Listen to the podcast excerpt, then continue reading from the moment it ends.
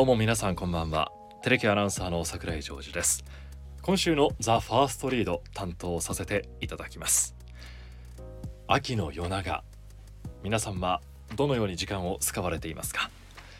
最近の私は NHK の大河ドラマ鎌倉殿の13人を録画したものを見る時間として使っております。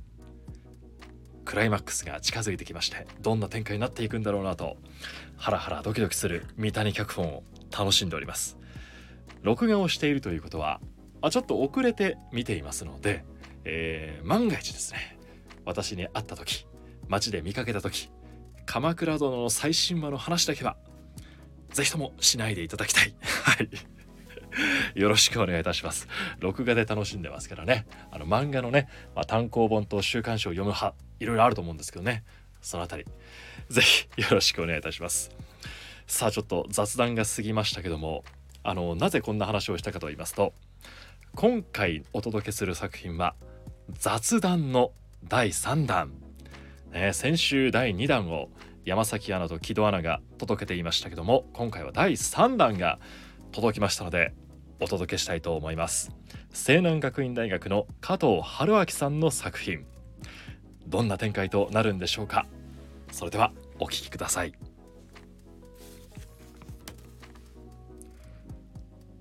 どうも加藤春明本人です。今までは友達がやってましたが今週は私本人がやります。私は今病室の見知らぬ天井を見上げている。新世紀エヴァンゲリオン第2話のように白い天井を見上げている。おそらく皆さんも見たことがあるであろうこの天井のデザイン。白がベースだが不規則にボコボコとまるで虫に食い荒らされたかのような模様がある。集合体恐怖症を持っている私から見れば少し気味が悪く感じるこのデザインだが調べたところトラバーチン模様というものだそうだ。トラバーチンとは天然大理石の一種であり炭酸カルシウムが沈殿してできるものだそうだ。またそんな大理石の模様をただ真似たというだけではないようであの凸凹により吸音性能が高くなり室内の反響音を抑える効果があるようだ。しかし大理石を真似たとはいえ実際の素材は石膏で衝撃にはあまり強くない。私が高校生だった頃靴を上に蹴り上げて天井に大きな穴をこしらえた事件が3回存在した。しかも全て同じやつがやったのだから全く学習能力がないのかと感心したものである。そもそも天井に下から衝撃が来るなんてそうそうないと言われればそれまでなのだがしかし寝られない。時計を見ると3時を回っていた。病院のベッドというのは固く寝づらいものがある。しかもリネンのシーツはパリッと張っており私の肌に合わない。故に寝られない。こうなってしまっては私にできることは一つ。体が強制的にシャットダウンするまでスマホのメモ欄でせこせこと書くことだけである。前回の2人が話していたことを補足すると私が患っている病気は伝染性単角球症というものだそうだ。詳しいことはよくわからないので気になった方は調べてみてほしい。自分の病気なのに随分と適当だなと思われるかもしれない。私もそう思う。私がこの夏どのように過ごしてきたかは前回の2人があらかた話したためあまり話すことはない。なのでここからは取り留めのない小話を連発することで食いつなごうと思う。これは病気になる前のことだが東京の人に吉野堂のひよこをお土産として持っていったところ怪げな表情をされたことがある。これはかつて熾烈な論争を巻き起こしたひよこ東京名仮説 VS 福岡名仮説というものの名残である。しかしひよこは飯塚市で生まれた福岡の名家であるというものはもはや明らかなことである。ではなぜこのような事態になったのか。それは遡ることおよそ60年前。1912年に生まれたひよこはその後福岡で老若男女に愛される大変人気のお菓子となり天神にも店を構えていたそうだ。そんなひよこが東京に進出するきっかけとなったのが1964年の東京オリンピック。それから東京に進出したいという思いがふつふつと湧き上がりついに2年後の1966年に東京駅八重洲地下街に東京1号店を開いた。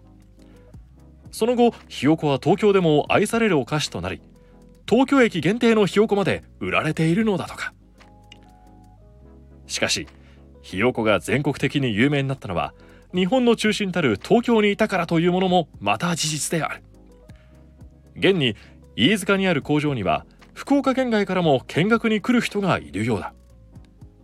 ちなみに株式会社ひよこの広報はひよこは福岡のお菓子でもあり東京のお菓子でもあると言っているそう。もし東京の人にお土産を渡す機会があるならこれを思い出してほしい。私は現にそれをやってしまった。まあ一応福岡限定の茶ひよこでバランスを取ろうとはしたのだが。まあこれだけひよこのことを言ってはいるが私が吉野堂の商品で一番好きなのは博多小倉駅限定の博多あまおひよこの卵という商品だ。しっとりとしたガレット生地の中にあまおをふんだんに使ったジャムが入っている。私はこれを初めて食べた時一言で言うと飛んだ。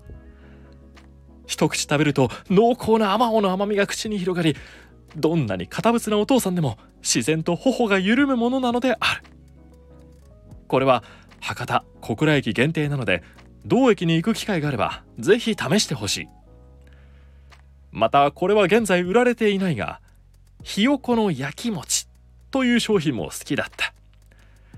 これはあまおうと越前朝倉のかぼちゃを使ったものがあったがどちらも美味しかったものである。かぼちゃは去年の秋。あまおうは去年から今年にかけての冬に販売されていた。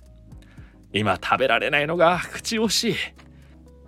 吉野堂さんに再販の予定を聞きたいところではあるがあるのであればぜひ教えてほしいものだ。残念ながらもうお別れの時間が来てしまったようだ。いい感じに眠たくなってきたのでここらで失礼する。今思えばいろいろ小話をすると言っておきながら結局は吉野堂を語る配信となってしまったのは申し訳なく思う。一応言っておくが吉野堂からは何のアプローチもなくただ有志でやっているだけである。何の依頼も受けていないのであしからず。しかしこれはあくまで私にこのような場を作って紹介しようと思わせるようなお菓子を作る吉野堂が悪いのであって私は悪くないということを強く主張しておかなければならない。福岡にはひよこ以外にも様々な銘菓があるのでお土産としてではなくぜひとも食べて試してほしい。最後までありがとうございました。ではまた。さあというわけで第3弾ついに本人が登場してまいりました。うんこの展開は私も予想はしていませんでした。ねこの日常的な会話というか雑談というところから切り口は非常にユニークでまだまだ続いていってほしいなと思う作品ですので加藤春明さん次回作もお待ちしております。はい。あの最近は木戸アナだったり山崎アナはこれ余談ですけどね。